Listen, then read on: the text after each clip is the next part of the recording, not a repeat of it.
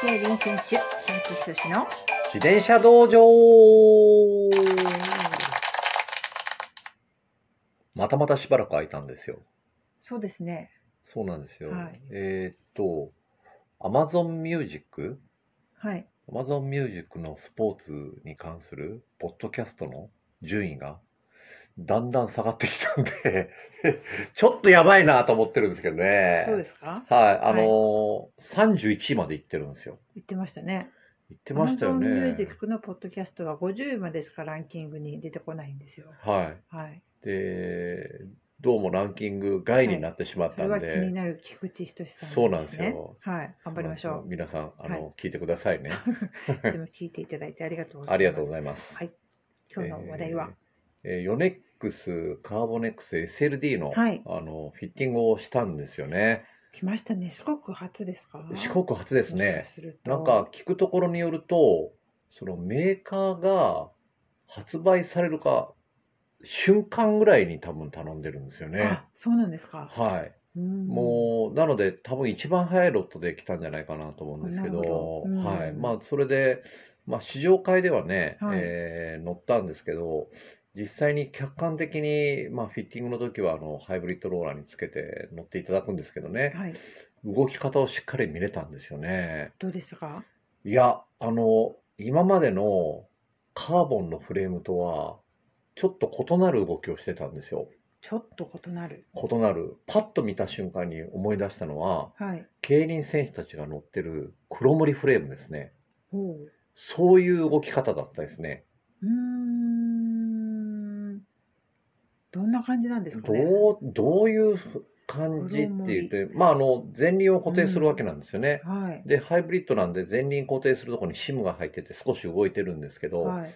そうすると、こう乗車していただいて踏み始めると、まあ自転車が左右にねじれて、はい。まあ氷にもそのねじれが伝わりながら、まあ体の下で自転車が動いて、こう回っていくわけなんですけどね。その時のハンガーのねじれ方が、通常のカーボンのねじれ方じゃなくて、あの、トラックフレーム、ピストフレームのような、全体がこう、踏んだ瞬間にねじれてすぐ戻っていくみたいな。ええ。まあ、反応がおそらく早いんだと思うんですよね。反応が早い。はい。もうハンガーの、その、踏み込んだ時にハンガーねじれるんですけど、そこのねじれる反応が多分戻りが早いんじゃないかなと。うーんうんカーボンなのに。はい。金属的な。動き方なんですよシナリオをね。するあと。もう最初に見た瞬間に、えって思いましたもんね。ううん。まあ、あの、お客様のカーボンバイクは、あの、いろんなメーカーの扱ってるんですけど、初めて見た動きだったんで、で、瞬間見た瞬間に、あ、これどっかで見た動きだな、と思って、ええその黒森フレームだったんですよね。カーボンっていうのは、はいそんなにこうねじりみたいなひねりみたいな動きはしない感じになるんですかね。その金属と比べた時のいや、その、うにに似てになるものというか、全似て非なくる非なる もの。間違えた。似て似てるもの。 似て似てる もの。同じじゃなあいかの、似て非なるもので、違う、材質としては全然違うんですけど、おそらくねじれ方と反応のスピードで、うん同じような傾向になってるんじゃないかなと思うんですよ。これは意外と乗りやすいってことにも。なりますよね。うん、ですよねあのプロの競輪選手が乗る黒森フレームっていうのは、まあ年間やっぱり100レース近く戦うわけじゃないですか。はいそれで使う自転車っていうのは安定感なんですよ。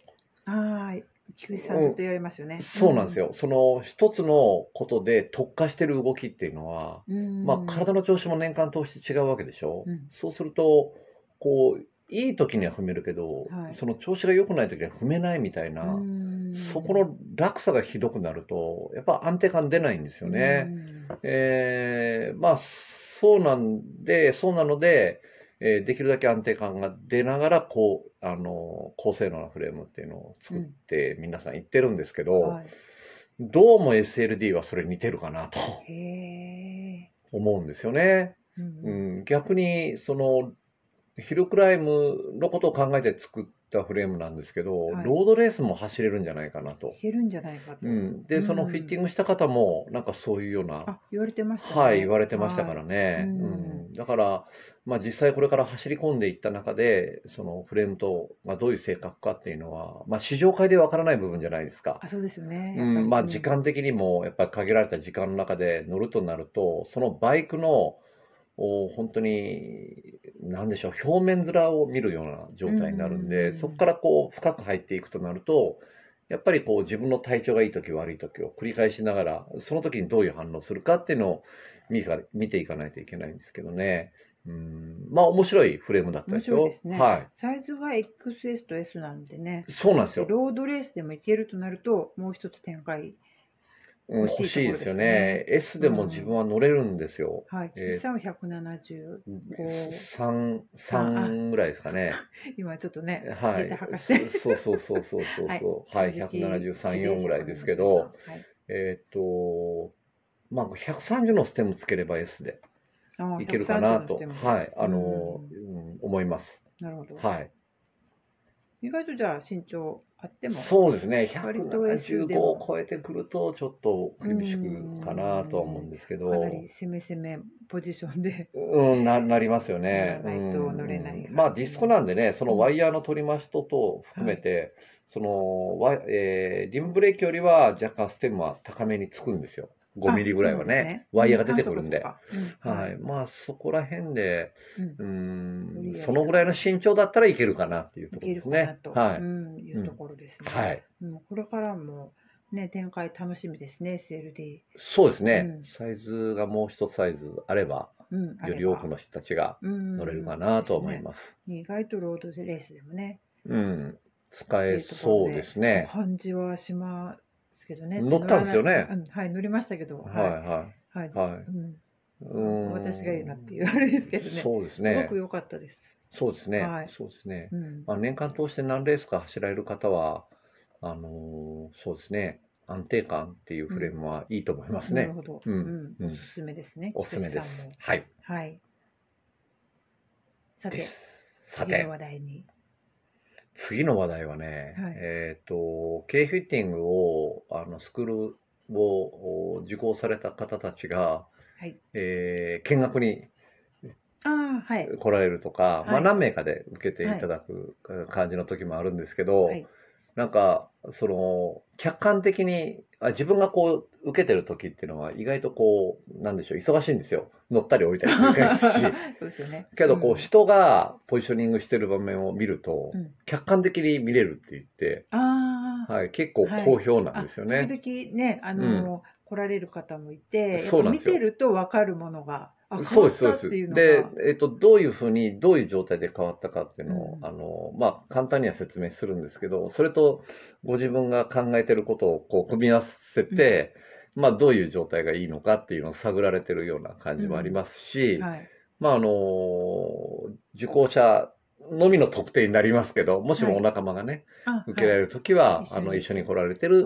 見るっていうのも一つかもしれないですよね。そそんなに大人数でなければ、大丈夫です、はい大丈夫数名で。ですあれば、はい受講いただいた方は、はい。一緒に来ていただいてもそうですね。大丈夫なんではい、あの、他人数は無理なん で、あはい、そうですね。はい、うん少数であれば大丈夫です。うん、菊池さんも意外とその実況が楽しかったっていう。。そうなんですよ えっ、ビデオ実況と、そうなんですよね。はいえっと、い えっ、と、つい最近では3名来られてて、はい。まあ2名が結構強い方で、はいまあ1名は前々から受講していただいた方なんですけど、はい、これ YouTube とか、インスタライブとかで流したら面白いんじゃないかなと思うような、そういうような話だったんですよぜね。ひね、インスタライブは菊池さんもできますよね。できます、できまはす、い。できまぜす。ひ次は。はい。はい。そうなんですよ。ギガがなくなっちゃうんですけど、ああ、まあ、ギガあのスタジオ。オ今、あのは Wi-Fi 飛んでるんで、はい。はい、そこにつなげて、はいは。いその辺は、はよい、くやっていただいて。やりましょうかね。うんはい、まあこれはあ、ぜの受講していただく皆さんが、ひまあいいですよ。よってならないでやっぱりできない話なんですけど、うんね、その時、その時だったから面白いとかね。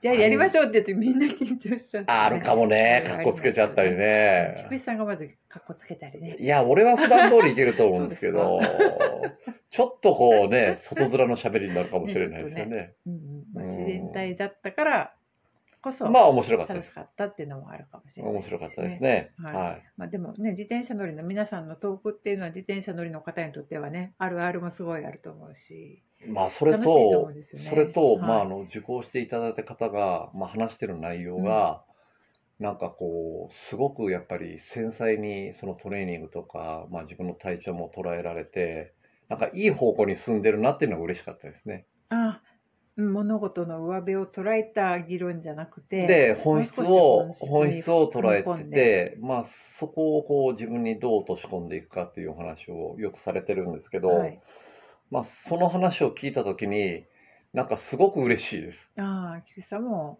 嬉しうかったん、嬉しいですね。うんあの、なんだろう、おーその日々成長っていうか、まあ自分もそうなんですけど、はいやっぱりこう、今までできなかったことをどうやっていくか、まああの言葉がけであったり、まあ喋りであったり、まあ技術もそうなんですけど、まあ日々成長っていうのをこう目指していってるんですけど、まあ受講していただいた方がそうやって本当に少しずつ成長されてね、まあ半年に一度ぐらい来ていただくような感じになってるんですけど、まあ、その時に大幅な変化がね、えー最近多いなというああの動画を見てもあ、そうですね思うでしょ、うん思いまうす、ん、急激に急こ激のにいい状態になってきてるっていうのが、うんうん、だからそれを見るのがこの仕事の喜びかなとは思ってるんですけどね。本当にあの半年に1回でいいという珍しいスポーツスクールなんで、あの半年より短くても来てますけど ね。あそうですね、はいはい全然仕切ってもらってもいいんですけど、はいはい半年に1回だとお得、お得ですね。 おお得得で料すね。金設定があるので、そうなんですはよい、はい。そういう感じの近況でしたね。そうですね、うんはい、福士さんがすごいスクールが楽しかったということでね、はい、最近楽しいんですよね。うんうん、まああ、の、つ疲れるのは疲れるんですよ頭がすごい疲れるんですけどはい楽しいです。うん、よかったです、はいあの皆さんも来ていただいてね、本当にはあい、りがたいですね。はい、はい、ありもうそろそろ時間ですねそ。うなんですよ、はいじゃあ今日はこんなところで。はい、ありがとうございました。はいありがとうございました